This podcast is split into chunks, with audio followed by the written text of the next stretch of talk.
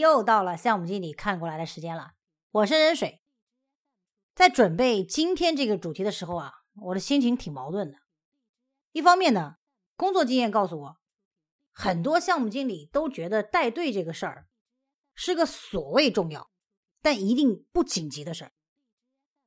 所以呢，尽管重要不紧急的事物是时间管理的重点，但我看啊，百分之九十九的项目经理。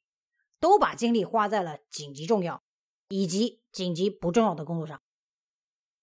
另外一方面呢，我又经常听到项目经理说：“哎呀，我人手不够啊，公司又不招人，只能天天加班。”于是乎，我决定聊聊带队这个事儿。毕竟，一个好汉三个帮，一个项目必然是要靠大家的。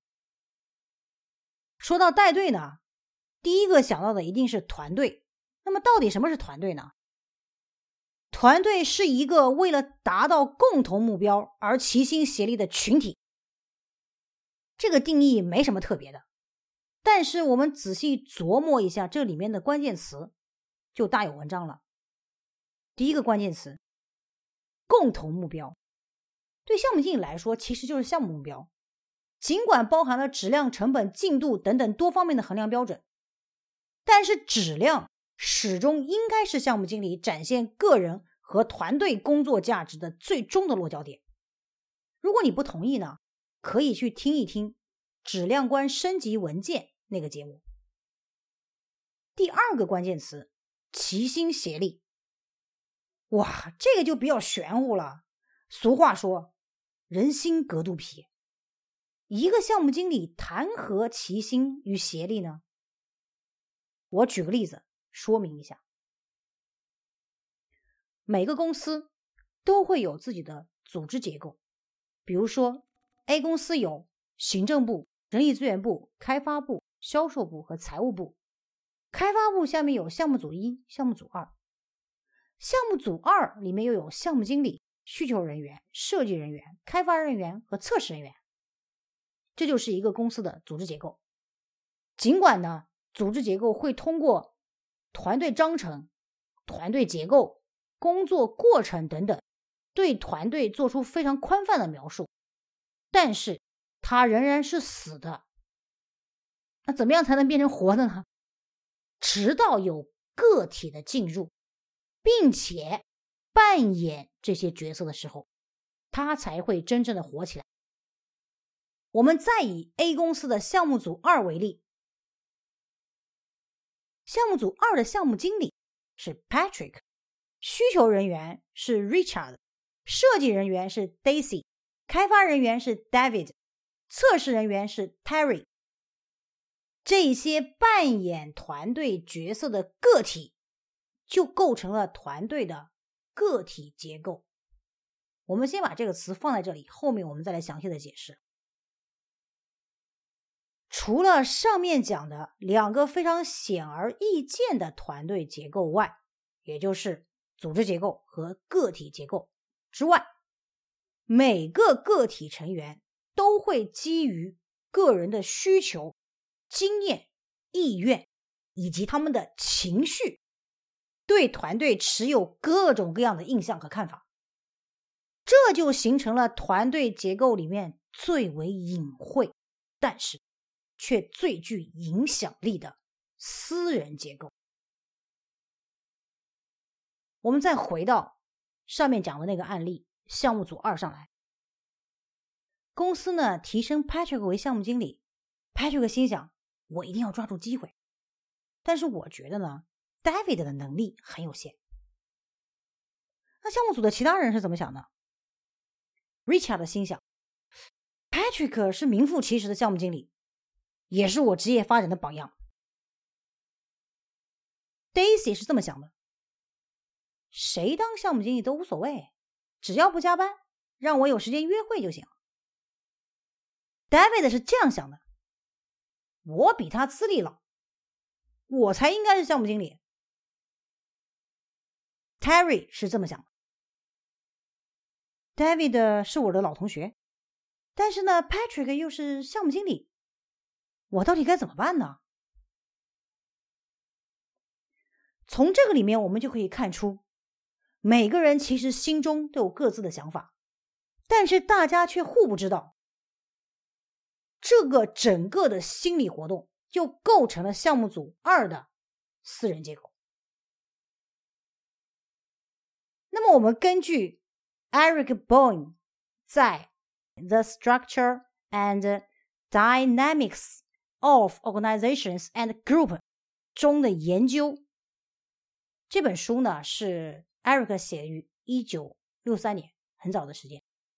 在他那个书里面的呢，他讲，任何一个团队都有组织结构、个体结构和私人结构，这三种结构之间的相互作用是影响团队状态和效能的根本原因。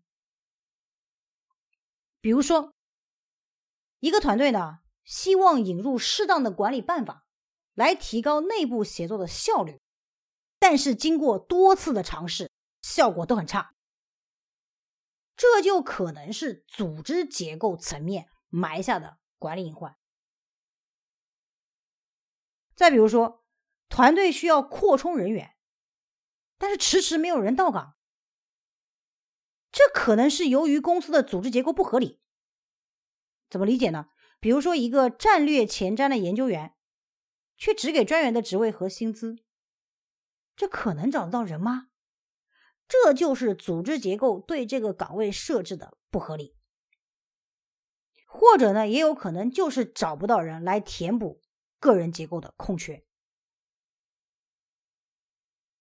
再比如说，公司为了推动变革，调整了组织结构，同时呢，也有了相应的人事变动。但是结果却没什么变化，让变革呢仅仅存在于领导的嘴巴里和公司的文件中，这就是典型的没有调整或影响到私人结构的原因。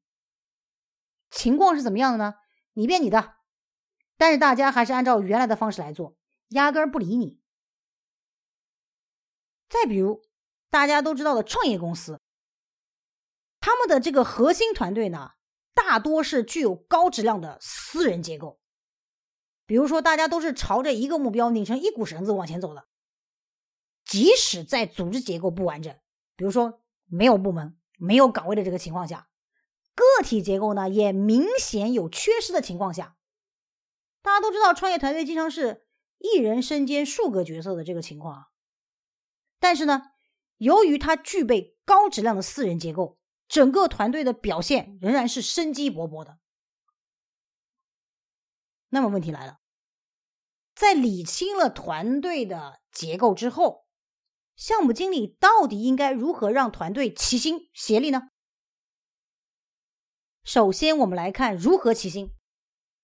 经过上面的分析啊，我们应该明白，最重要的齐心就是调整私人结构，让团队认同目标，并且有。极大的意愿为之付出，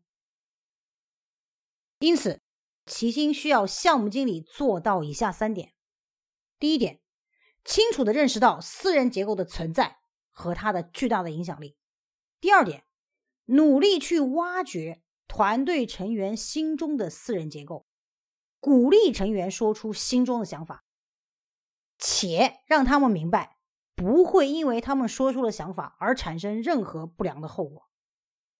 第三点，对不合理的私人结构一定要加以合理的干预。这样呢，就意味着项目经理需要发展人际关系。但是人际关系呢，不是让项目经理吃饭喝酒拜码头，也不见得是见人说人话，见鬼说鬼话。当然了，你要是能有这样的技能。无疑是极好的。如果你没这两把刷子的项目经理，能做的是有意识的打造开放式的沟通。但是，开放式的沟通绝对不等于不负责任的胡说，也不等于随随便便的逢人便说，而是要通过明确的开放式的沟通机制，让团队成员有机会、有渠道表达他们的想法。项目经理呢，千万不要担心这样的开放，反倒是一旦缺乏团队和项目经理之间的开放沟通，才会导致他们背地里打小报告，或者传出什么流言蜚语。开放式的沟通也绝不是做做样子，项目经理还要重视这些想法。为了解决这些问题，甚至是可以寻求更高层级管理者的帮助。就算暂时解决不了这个问题，也一定要给予反馈，绝对不能让沟通成为有来无回的单行道。这样做了之后，会令团队感受到项目经理作为领导者的存在感，项目经理是他们可以信赖和可以依靠的有力的伙伴。那如何才能让项目团队协力呢？组织结构和个体结构本身的效能，以及个体间协作过程的优化两个方面。多数情况下，组织结构和个体结构是固然存在的，并且难以更改。那项目经理能做什么呢？项目经理能做的是识别出组织结构中角色的。核心胜任力，以及扮演这个角色的个体所具备的胜任力的状况，以及他们之间的差距，并且借助各种资源缩小他们之间的差距。别一看到胜任力就觉得是人力资源的工作。要想做好项目，你可比人力资源清楚多了。这一点呢？我们在项目经理领导能力成熟度三级里面有很详细的阐述，而个体间的协作过程的优化呢，则是我们之前经常提及的过程改进，也就是项目经理核心能力架构中过程能力的部分。这里我需要特别强调的是，如果项目经理所在的公司是缺乏标准过程的，那么仅仅建立过程。就能够在组织结构的层面提高团队协作的效能，而对于已经标准化过程的公司来说，组织结构的协作已经形成了。那么，为了适应个体结构和私人结构，项目经理需要根据团队的情况进行适度的裁剪和个性化的设计。经过上面对。如何齐心和协力的分析，我们来总结一下：不断齐心和协力的过程，其实就是借由开放式的沟通、核心胜任力的锻造以及过程的优化，来逐渐缩小团队的组织结构、个体结构以及私人结构之间的偏差。这个不断循环的过程。可以让项目经理从思想上统一团队成员的工作目标和工作意愿，从行为上有的放矢的提升协作效能和胜任的情况。当思想和行为的改变反映到结果上，会促使团队成员将个人目标和团队目标协同起来，形成参与式的团队文化。当团队成员有了参与感之后，就会更加的齐心，更加的协力，最终会成为众人、众团队、众项目经理羡慕的高绩效团队。好的，感谢收听《项目经理看过来》，我是任水，咱们下次再聊。